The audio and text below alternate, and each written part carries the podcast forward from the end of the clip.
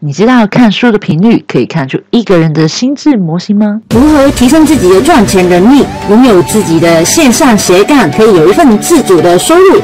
尽管你没有基础，尽管你没有时间，如果你想要知道如何在线上赚钱，一定要下载我的线上赚钱培训课程精华笔记。还没下载的话呢，请到下方的链接呢点选。大家好，欢迎大家来到职场人不离职赚钱术，我是音频节目的主持人妮妮，在这个频道里面呢，我跟大家分享如何在下班利用空档时间用网络赚取额外的收入。呃，想问你一个问题，你通常一周了看几次书呢？A 天天看，B 偶尔看。嗯，这个回答你先放在心里听听看。下面你的选择是看出你是怎样的人呢？看书其实是一种学习的方式啊。如果说你选择 A 的话呢，它是嗯，你就把这个阅读了视为是好像是呼吸般简单而重要，是一种。呃，终身学习者的那如果你选 B 呢，把阅读的视为就是一种急救商的药丸、药膏之类的，因为它就是你就是你只抱脚的一个心态嘛，是一种临时学习者。那同样是学习者，为什么有不一样呢？嗯，这里呢就要跟大家讲呢，如果说你物理学不好的话，没关系，你就讲来听听看这一个定律。热力学的定律有一个叫做熵增定律，讲的就是在一个孤立的系统里面，熵值越大的话，代表系统呢越无序，而做无效的功会增加啊。如果听你听到这里，觉得好像有点啊，不知道是什么的。定律没关系，其实这个定律呢，重要是跟我们说的是，在实际上面看出我们个人心智成长，其实有两个系统，一个是孤立的系统，一个是开放的系统。对于你是一个终身学习者来说，他通常呢，其实是每天的学习的，把它当成是打造自己一个呃心智成长的一个系统，所以是一种开放的系统。那后续呢，当然就是会产生我们。物理学里面讲到一个，呃，不是物理学里面，是应该是爱因斯坦也讲到的一个很有名的一个效应，叫复利效应。对于临时的学习者来说呢，他们的心智呢，就像一点比较封闭的系统，呃，他们的心智呢是一种封闭的系统，没办法产生一个复利的效应。两者在短期里面呢，看不出有什么明显的差别，但是其实在长期里面就有。真的很大的天天壤之别哦，你知道吗？有一个呃故事是这样说的：某一个人呢，他死后了去见阎罗王，然后在这个去阎罗王的呃路上里面呢，路中就遇到一个宫殿，宫殿的主人就说：“嗯，你要不要留下来啊？”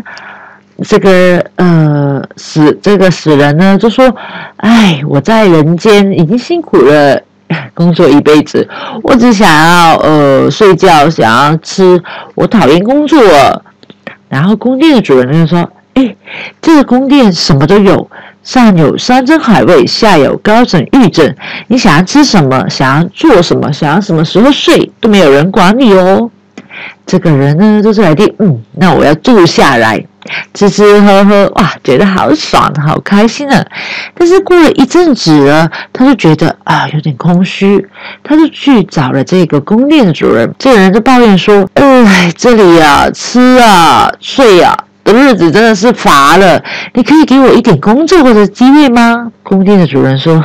我们这里从不有工作的。再过一阵子，那个人呢又忍不住去找这个宫殿的主人了。这种日子我实在过不了了。如果你不肯给我工作，我宁愿去下地狱啊！宫殿的主人就笑着跟他说：“你以为这里是天堂了？这本来就是地狱啊！安逸的生活本来就是一种地狱。其实没错。”安逸的生活没有上刀下下下上刀下山的这种油锅啊，水深火热，以及它慢慢摧毁了你的理想，忽略了你的心灵，让你成为一个行尸走肉的一个人。所以说，其实无所事事也是一种难熬的痛苦啊，日理万机反倒是一种充实的幸福。安逸啊，是会让人家加速的迈向死亡的速度哦。人的学习啊，其实有三种区块。在中心里面，我们经常听到说：“哎呀，不要待在这个中心区啊，那个区域，这叫做舒适圈。舒适圈就是说你在你熟悉的环境里面生活着，比如是你在毕业，你在你的专长里面去工作，你现在在做的工作已经是你熟悉的地方，那这也算是你的舒适圈。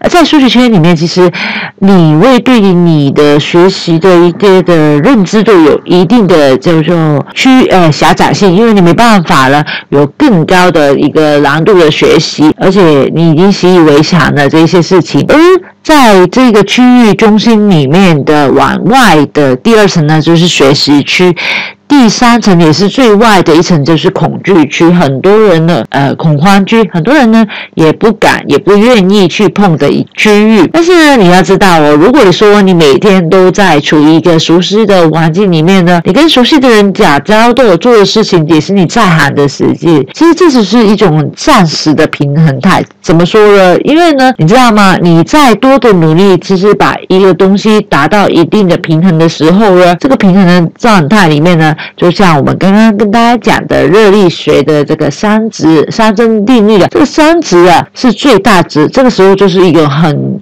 什么时间呢？这个时候呢，你呢学到的是很少，进步也很缓慢，呃，缺乏了就是挑战跟流动性。这种看似好像是安逸平稳呢，其实实实在在，它这是充满了危机重重啊！这就是为什么很多人说什么遇到中年危机，中年危机就是这个道理。看起来就是很繁华，在学习区里面好舒服哦，在舒适区里面好舒服哦，在舒适区里面呢很舒服，甚至是嗯，就是。也也过得不错，但是其实你知道吗？如果说你每天去看书，然后学习的话，其实是一种打破平行的状态，也让自己成为一个 S 型的曲线成长。S 型的曲线成长呢，其实是一种指数型的成长。你会开开始的时候呢，你会觉得啊，我每天都有在学习，有在做事情呢，有在投资自己，为什么好像长得这么慢？它就是一种指数型的一个成长。但是呢，你只要坚持住的话呢，在等待一定的。时间之后呢，它其实会呈指数式的生生产到一个很高稳的平稳的状态，你知道吗？iPhone 啊，其实在在开始的时候，它也是一种 S 型的曲线的一个产品呢。Apple 刚开始出售的时候，其实它的销售营业额已经达到了苹果公司收入有一半哇！如果听到说有一半的这个营业啊，当然会好拼死拼命把这个 Apple 做好。但是这个时候呢，苹果的这个创办呃，这个负责人呢，贾博士呢，他决定了什么呢？不好好继续做这件事情，他反为正常人的思路哦，他呢去做了 iPhone，所以在一二年的时候呢，才会有 iPhone 的出现，而 iPhone 的这个出现呢，也占了苹果收入总收入的五十八 percent。这是什么？这是一种新型的 S 的曲线，这就是把自己原本。的一个 S 型的这个 Apple 在打发，让自己在有一个更高稳的一个平稳的状态。所以说，越远离这个平衡的状态，不断的自我去呃挑战自己，自己去呃进步自己的话，这就是一种让自己不要永远在一个孤立的系统。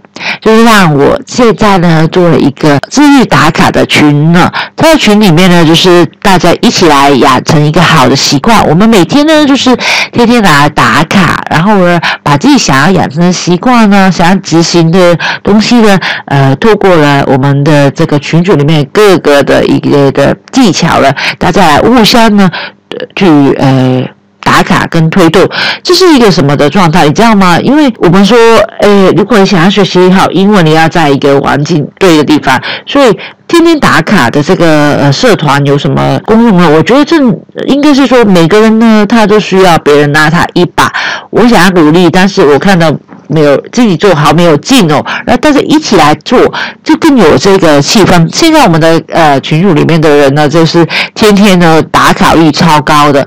这样的话呢，你会想说，哎，这不同目标、不同的呃呃习惯，为什么呃在这个氛围里面还会有这么高的一个打卡率的？跟让大家呢，就甚至有回馈说，呃，打卡完之后呢，让自己呃完本没有。原本没有做好的事情呢，都可以了，呃，提高效率去做了。我觉得就是这样的一个意思，一个玩具，让我们打破平衡。所以说，你能看，你能说天天看书没有用吗？其实我觉得真的没有时间去看一两页吗？真的短期时间时间真的是作用不大，或者说真的看不懂，很伤脑筋。但是一切的真相就只有做的那个人才会知晓。就像我们。